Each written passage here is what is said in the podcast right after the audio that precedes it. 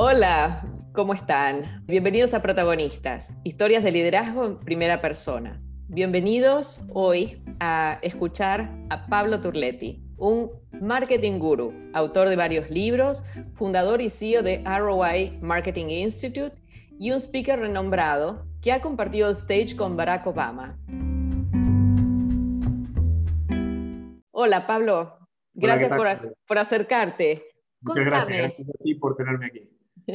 Contame, ¿cómo es eso que compartiste el stage con Barack Obama? Bueno, fue una de esas cosas del destino, porque al final, eh, en realidad, eh, era una conferencia de marketing, curiosamente, donde Barack Obama eh, participaba y habíamos otros seis, cinco o seis speakers que teníamos que también estar allí. Y bueno, además de lo curioso de el poder del celebrity, ¿no? Porque es un evento, normalmente en los eventos, cuando hablamos de marketing, o estoy yo o otros speakers hablando de marketing, vienen mil, mil quinientas personas, eh, a este vinieron siete mil.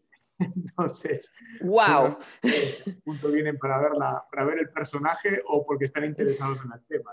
Contame sobre qué temas hablaste. Tú eres un experto en marketing.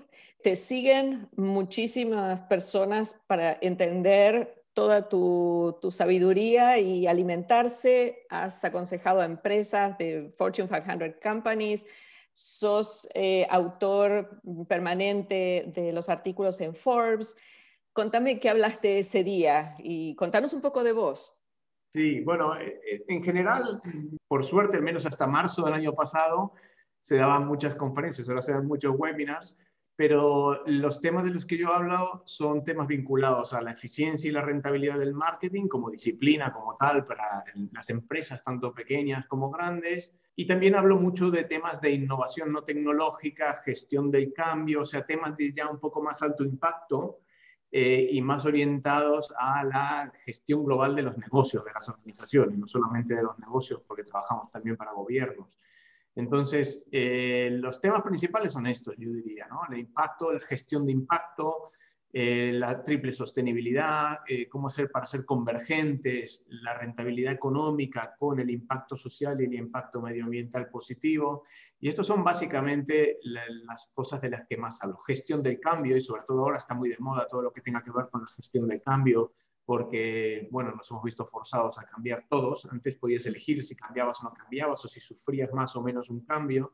Y ahora no, ahora nos ha puesto a todos el cuenta kilómetros en cero y tenemos que rearrancar. Y esto viene de muchos años, antes dijiste de sabiduría, sabiduría poca, pero sí experiencia que tiene que ver con los años y que toda mi vida me he dedicado a la gestión y al marketing y he vivido varios países, en Medio Oriente, en Italia, en España, en Argentina, en, en Estados Unidos. Y, eso al final a uno eh, le permite ver distintas culturas, distintas formas de gestión, distintas personalidades, distintos eh, modos, de, modos de resolver las cosas que hacen que eh, uno se enriquezca y que, que, luego te permita o que tengas la oportunidad de transmitir también esas experiencias que pueden enriquecer a otros.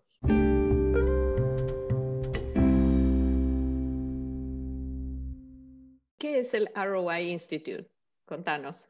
Sí, ROI Marketing Institute es, es una consultora que nació hace siete años como spin-off de una agencia de marketing que yo fundé en el año 97, ya en blanco y negro, eh, donde mm, estamos justamente especializados en ayudar a las empresas, a las organizaciones a esto de lo que estoy hablando, es decir, cómo hacer para que sus inversiones eh, en marketing o en otro tipo de intangibles, como pueden ser la gestión de stakeholders, eh, los programas de sostenibilidad, la formación de recursos humanos, cómo hacer para ver cuál es el impacto económico real que esto tiene en las organizaciones. Porque todo el mundo sabe que formar a la gente el personal es bueno, todo el mundo sabe que tener una buena relación con los stakeholders es bueno, que ser sostenibles es bueno, pero nadie sabe cuánto, ni cuánto tiene que invertir, ni cuál es el costo de oportunidad si no hacemos este tipo de cosas. Y ahí es donde nosotros entramos, ¿no? en encontrar una relación de causa-efecto entre todo lo que acontece en este mundo de los intangibles, la famosa reputación de marca, el reconocimiento, eh, etcétera, etcétera, y el impacto económico real que tiene en la cuenta de resultado de los negocios, que es con lo que al final se pagan sueldos, ¿no? Porque en todas estas cosas muchas veces medimos, eh, cuando hablamos en marketing, por ejemplo, medimos el reconocimiento de marca, la intención de compra, cuando hablamos de stakeholders medimos la reputación, eh, cuando hablamos de sostenibilidad hablamos de la huella de carbono, sí, pero es que al final de mes, ¿cómo se pagan las nóminas? ¿Cómo se pagan los sueldos? No, no se paga con reputación, no se paga con huella de carbono, ¿no? Y ahí es donde nosotros trabajamos y donde está nuestro fuerte. Tuve el gusto de participar de uno de tus webinars y, la verdad que está fantástico. O sea, la verdad que es como un, un cambio muy claro de, sobre cómo las cosas se hacían antes o cómo hay que hacerlas ahora y ahora un poco más, ¿no? El cambio, o sea, esto de, tomar las cosas mucho más seriamente, este cambio de cultura que se, ha generado y de lo cual vos hablabas con la pandemia, ¿no? Donde no hay, no hay opción.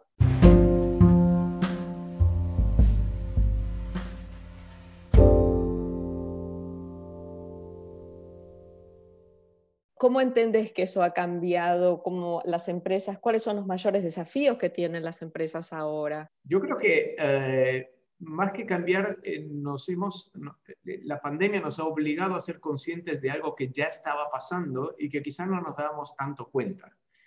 y es la necesidad de la gestión del cambio como constante, como, como estándar operativo. Es decir, las empresas, las organizaciones, los gobiernos, eh, ya veníamos en un mundo en el cual todo estaba cambiando, pero nos permitíamos todavía poder decir, no, yo a esto no entro, en aquello no estoy. Y, yo creo que ahora nos, nos, hemos dado cuenta que es inevitable, eh, que la innovación tecnológica es el estándar, con lo cual tú sabes que el celular que tienes ahora va a ser obsoleto dentro de tres años, sabes que la computadora que tienes ahora va a ser obsoleta dentro de tres años, con lo cual eh, no es que sea una cuestión de obsolescencia planificada, que era una cosa un poco maquiavélica que se decía antes, sino que es cuestión de eh, vida natural. La vida natural de la tecnología cada vez es más corta. Y esto tiene un efecto también perverso en el otro lado, y es en el valor relativo de los expertos. Por eso a mí cuando me dicen experto en algo me, da un poco de, miedo, porque eh, las cosas cambian tan rápido que para cuando tú te vuelves experto en algo, ese algo ya es obsoleto. Entonces, de la única cosa que realmente podemos ser expertos hoy por hoy es de la gestión del cambio. Y creo que esta es una, de, las, claves de esta pandemia. La segunda, que yo creo que es muy importante, es el poder colectivo del comportamiento individual. Antes pensábamos en términos de, va, si yo tiro esta lata no pasa nada, si yo dejo de hacer tal cosa no pasa nada, pero no nos dimos cuenta que sí que pasa. Porque ese si yo dejo de o si yo hago tal o cual cosa combinado con la misma actitud de millones y millones de personas, son las que realmente generan los impactos que hemos estado sufriendo, de los que nos podemos beneficiar de aquí en adelante. También nos hemos dado cuenta, creo yo, y, una cosa importante es la importancia de las actitudes. Es decir, siempre veníamos hablando en las empresas de las aptitudes, ¿no? Los currículos están basados en aptitudes. Y el hecho de haber estado encerrados, de haber estado confinados, de haber sufrido una, una, eh, merma económica, una compresión de, los negocios, de la economía en general y con todo lo que eso conlleva, eh, ha hecho que nos demos cuenta que necesitamos eh, cultivar actitudes que nos ayuden a salir de las dificultades y, nos hemos hecho más resilientes, ¿no? Llevamos un año de encierros casi y, nos hemos acostumbrado, sigue sin gustarnos, porque no es que lo consideremos un estándar, pero sí que creo que hemos empezado a valorar la importancia de las actitudes para resolver esto. Luego tenemos ya bajadas mucho más concretas, ¿no? como la importancia de las fuentes de la información. O sea, ahora que nos vemos ávidos de información y que estamos encerrados, de la importancia de, de poder tener unas fuentes de información fidedignas, creíbles y, asimismo el valor de los contenidos. ¿no? Antes todo valía, lo que si estaba en Internet era verdad y ahora nos hemos dado cuenta que no es así. Ya lo sabíamos, pero ahora em, em, empezamos a adquirir prácticas que tienen que ver con la selección. Y mira, te doy un ejemplo muy concreto. De marzo, hasta marzo, en marzo di mi última conferencia presencial. De marzo a agosto di webinars. Eh, no pude cobrar ni un webinar porque todo el mundo los quería gratis. ¿Por qué? Porque había miles y miles de webinars gratis y todo el mundo estaba dando contenido gratis. Y, a partir de septiembre del año pasado, eh, yo creo que el consumidor digital, no solo de, cosas de compras digitales, sino también de contenidos, ha madurado. y se ha dado cuenta de que porque el hecho de que esté en Internet no necesariamente es bueno y por el hecho de que sea gratis es muy probable que si el precio que pagas es bajo, el valor que obtienes también sea bajo. Y estos son, yo creo que eh, los aprendizajes que tenemos de esta, de esta pandemia y los desafíos a los que nos vamos a encontrar, porque creo que si no entras en esta dinámica de lo que yo estoy comentando ahora, vas a quedar atrás. Me, quedaría escuchando un par de horas más, eh, porque realmente me, me, siento muy identificada con lo, que estás, con lo que estás diciendo, especialmente después de tantos años dedicarme a la reputación y cómo la necesidad de cuantificar outcomes de, de las empresas en lugar de solamente medir el, el marketing en función de output y, y cómo, bueno, todo lo que nos está pasando nos cambia sustancialmente. ¿Vos cómo, cómo, estás viendo que los, los líderes de, en las compañías o los líderes en general han cambiado producto de este cambio de cultura? Sí, yo, creo que eh, hay, hay algún... Esta pandemia nos ha cambiado como raza, como raza. La raza humana ha cambiado.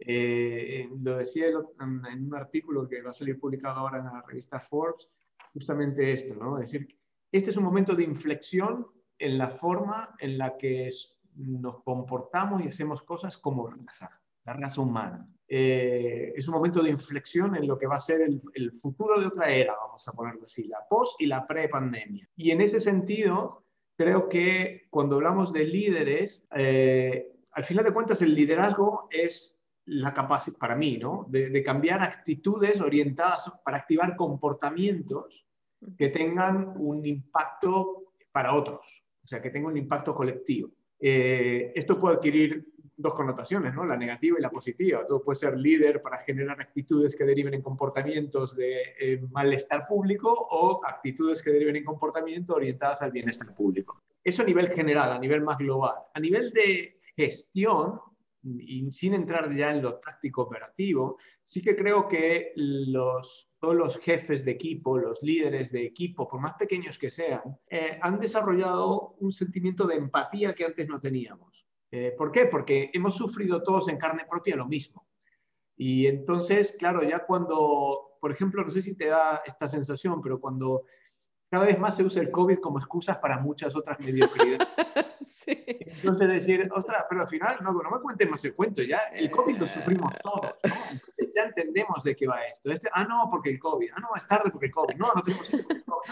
Y se ha vuelto una especie de, de, de, excusa buena para todo y ya cada vez se acepta menos. Pero por el, por el lado positivo de esto está el desarrollo de la empatía, es decir, yo sé de qué me estás hablando, sé qué es lo que estás viviendo y esta, esta práctica de la empatía, que a veces no todo el mundo tenía muy desarrollada, creo que va a ser muy buena para el ejercicio del liderazgo. Eh, también, como decía antes, el poder colectivo del comportamiento individual va a hacer que en los modelos de gestión nuevos que se pongan en marcha haya una orientación al empoderamiento de la gente. Ahora sé que puedes trabajar desde casa. Antes no todo el mundo se lo creía que podías trabajar desde casa.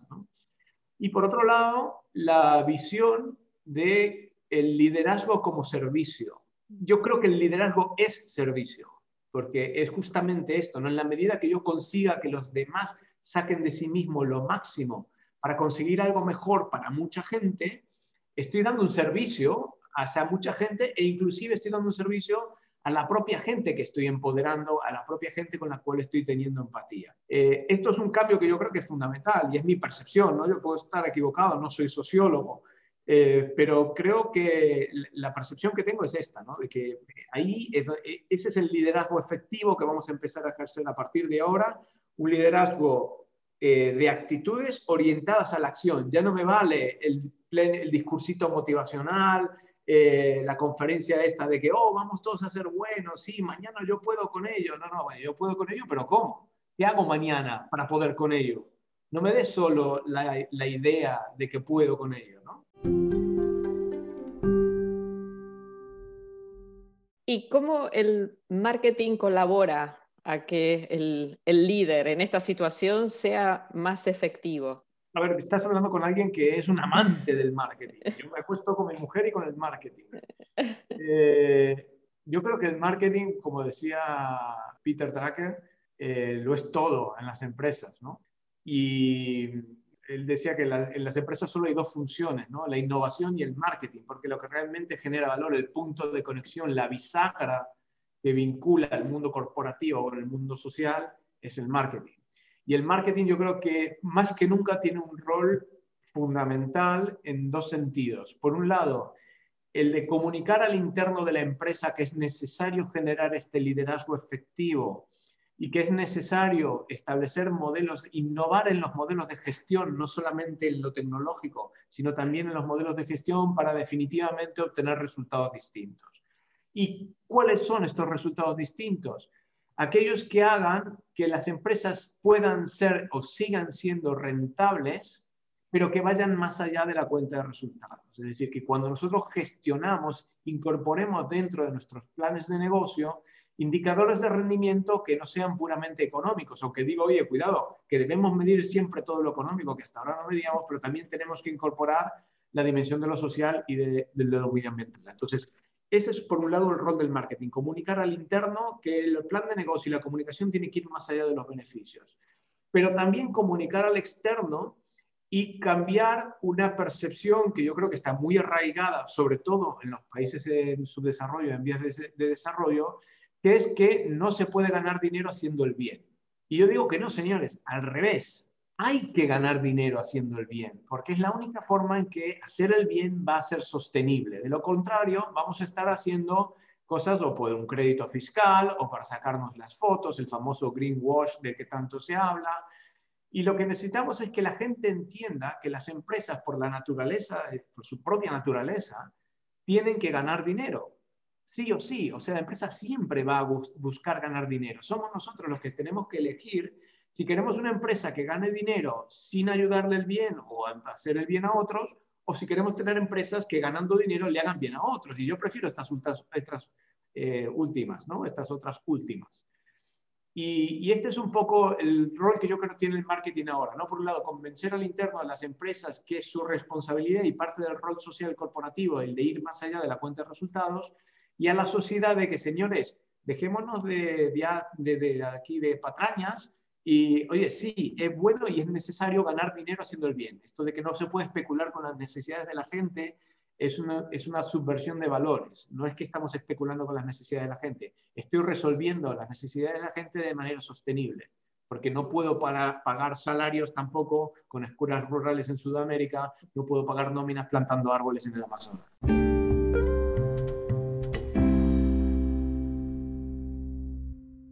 ¿Qué le dirías a, a, un líder sobre qué es lo que tendría que pensar mañana? O algo que piense hoy a la noche cuando se va a acostar para que reflexione sobre la gestión de cambio, sobre el rol del marketing en este cambio cultural. ¿Qué le dirías para motivarlo y que a ver si su, agenda cambia mañana? Bueno, y espero hacer lo que dije que me gusta hacer, que es no hablar de lo motivacional y mañana como sí. Entonces, lo primero que creo que tenemos que hacer en, en, las organizaciones, sean del tamaño que sea, es empezar a pensar en estas tres dimensiones, en lo económico, en lo social y en lo medioambiental.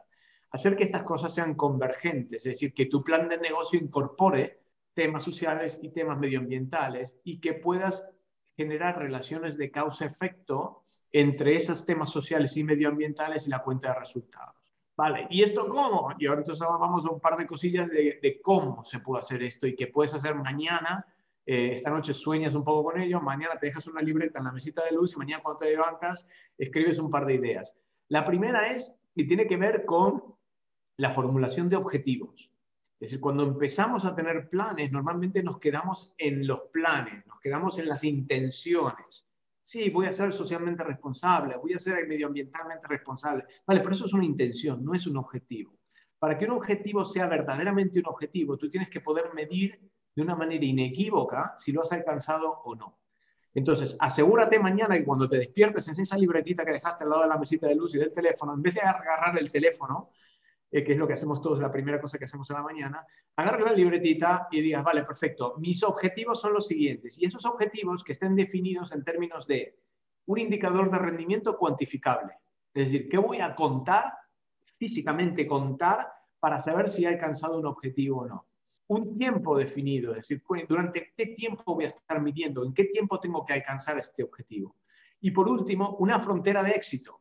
Tú puedes decir, no, mañana voy a incrementar ventas, sí, pero si vendes un solo coche más, quizás no es suficiente, quizás necesites más. ¿Dónde está esa frontera del éxito? Con lo cual, indicadores cuantificables o que se puedan contar, tiempo, en qué tiempo vamos a estar midiendo el impacto de ese proyecto y una frontera de éxito que te, definitivamente te diga si lo has alcanzado o no lo has alcanzado. Ese es el primer paso. El segundo paso, también para la libretita de mañana, es eh, crear modelos de atribución propio. ¿Qué son los modelos de atribución? Los modelos de atribución es aquello que te dice qué parte del valor económico que tú generas con tu negocio o con tu organización le puedes atribuir a cada una de esas otras cosas que no están en el comportamiento económico. Que lo que decía antes, ¿no? hacer escuelitas rurales en Sudamérica o plantar árboles en el Amazonas, ¿cómo genera una relación de causa-efecto entre eso y el dinero que entra en la empresa? Es decir, un ejemplo clásico rápido.